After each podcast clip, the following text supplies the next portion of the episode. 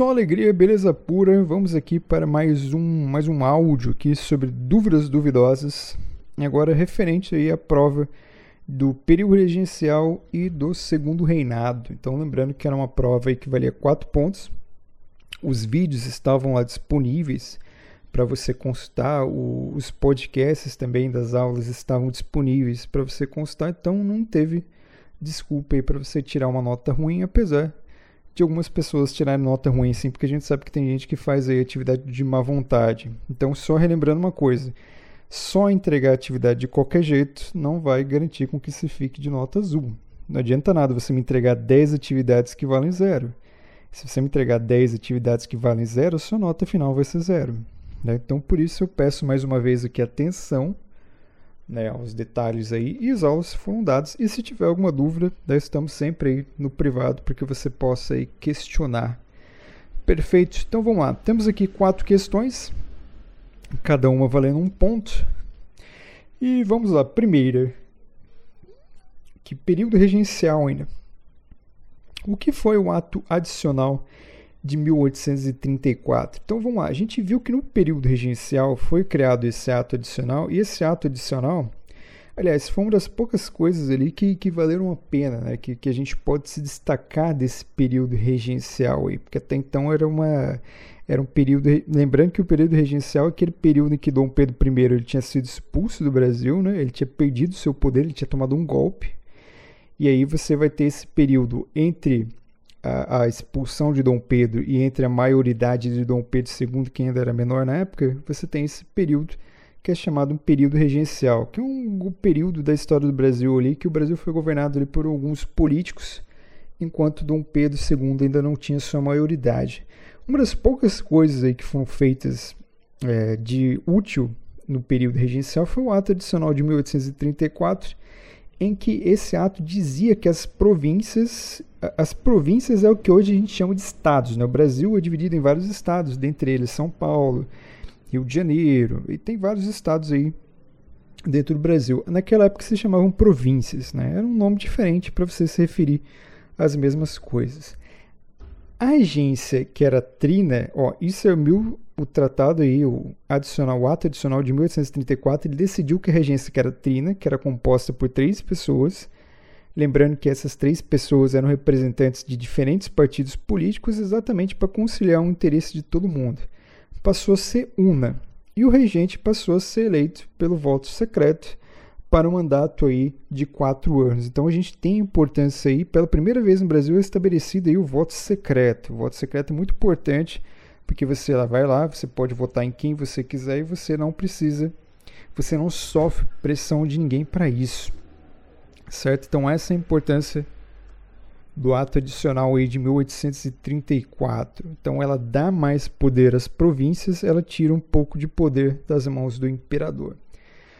A segunda questão é a seguinte: qual foi o golpe da maioridade?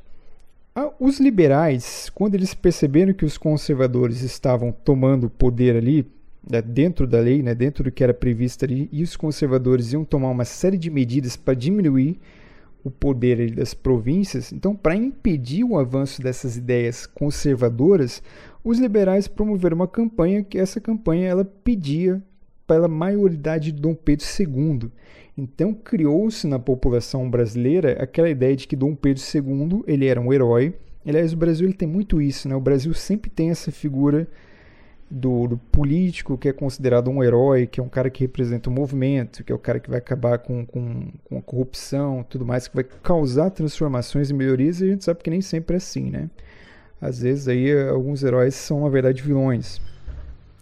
Então, é, criaram-se essa propaganda para as pessoas e as pessoas passaram a acreditar que a salvação para o Brasil até então, naquele momento, era a maioridade de Dom Pedro II. E assim a maioridade foi antecipada. Aos 14 anos de idade, Dom Pedro II foi coroado imperador do Brasil, o que ocorreu em 1840. E nesse exato momento, o Dom Pedro II, que é um cara que vai ter uma habilidade política enorme, ele vai compor o seu governo ali com os membros de vários partidos. É óbvio que ele vai dar uma atenção mais especial aos liberais, afinal de contas, os liberais que tinham colocado ele no poder. Lembrando também que, diferente do pai dele, Dom Pedro II ele foi, uma, ele foi uma criança que desde cedo já foi instruída na política, na filosofia. Então, ele foi criado para ser uma espécie de super imperador, um super governante, para que ele pudesse ter todas as qualidades que o pai dele, infelizmente, não teve. Né? A gente viu que o pai dele estava mais interessado em, em se tornar muito mais um ditador do que um grande político. Certo? Essa segunda linda, maravilhosa. Deixa eu aqui tomar uma aguinha.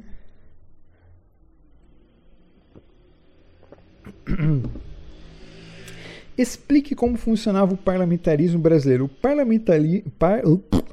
Difícil falar essa palavra. Hein?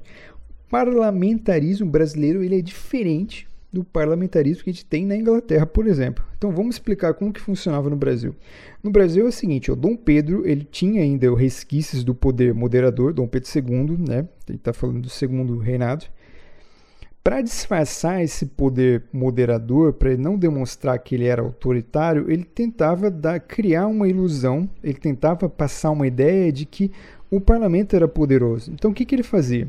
O parlamento brasileiro ó, funcionava da seguinte maneira: o parlamento brasileiro escolhia lá três candidatos.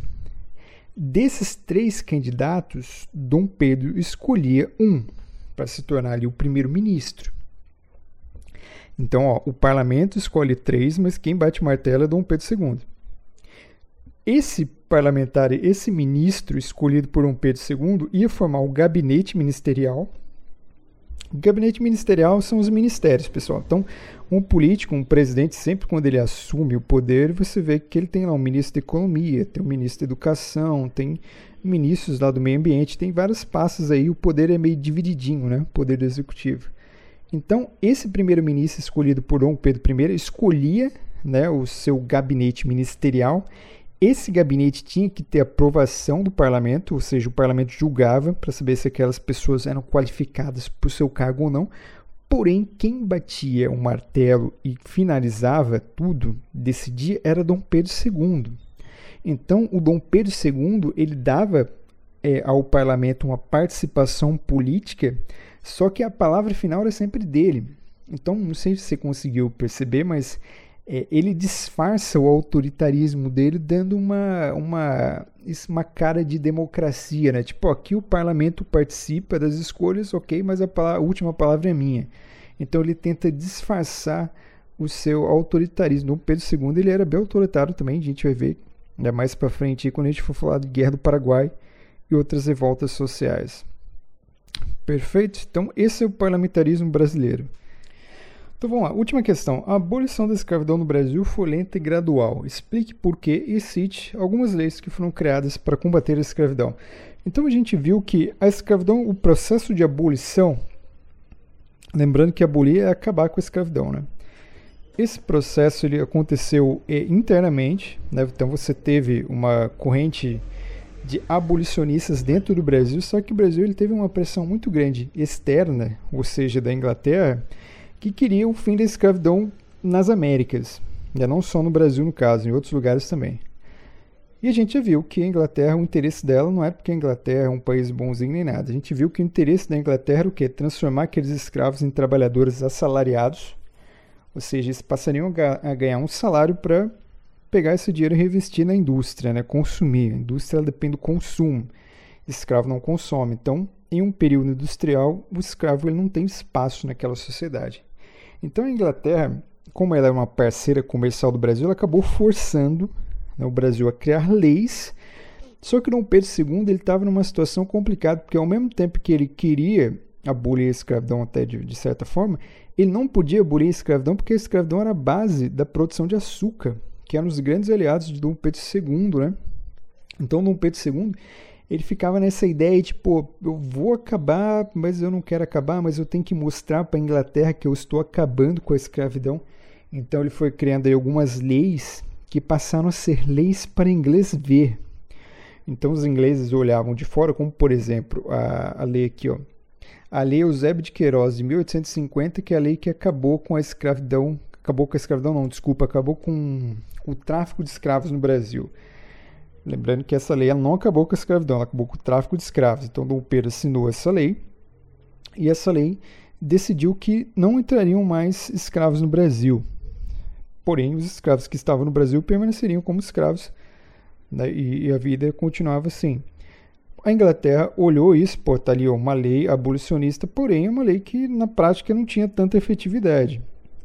Né? Assim você vai ter a lei do ventre livre, você vai ter a lei do sexagenário. E essa, ou seja, as coisas vão acontecendo lentamente ali durante o século XIX, né? E em 1888, em 13 de maio, vai ser assinada ali a Lei Áurea, e essa Lei Áurea ela vai sim acabar com a escravidão no Brasil. Ela vai acabar com a escravidão, porém ela não vai integrar o negro na sociedade brasileira. Ele vai ficar às margens, né? É aquela coisa, agora você está livre, agora o problema é seu. Então, o negro ele não foi integrado na sociedade brasileira em momento nenhum, certo? É, ou seja, a escravidão a gente fala que ela foi, o fim da escravidão foi lenta e gradual porque Dom Pedro estava nessa corda bamba. Ele queria acabar com a escravidão, mas ele não queria é, perder o apoio da sua principal base, que era a produção de açúcar. Tanto é que quando ele acabou com a escravidão em 1888, em 1889, no ano seguinte, o Brasil já deixa de ser uma monarquia e se transforma em uma república. Né? Dom Pedro II já toma um golpe. Até porque ele perdeu esse apoio né, que ele tinha ali do, dos produtores de açúcar. Então a escravidão na verdade, a gente pode dizer que a, a saúde da, da, monarquia ela dependia muito da, da, mão de obra escrava. Então, a partir do momento que acabou a mão de obra escrava, a monarquia é um regime que vai ser substituído por uma república. E a república vai se dar até os dias atuais. Perfeito? Então, espero que tenham todos entendidos. Não eram questões difíceis, eram questões que fariam, eram trabalhosas, né, para fazer você pensar. Aliás, pensar é sua obrigação como ser humano, né? Eu sei que tem uns aí que nem sempre fazem isso, né? Mas a gente tem que tentar pelo menos. Fica aí o meu abraço, o meu desejo de saúde para todos e busquem conhecimento.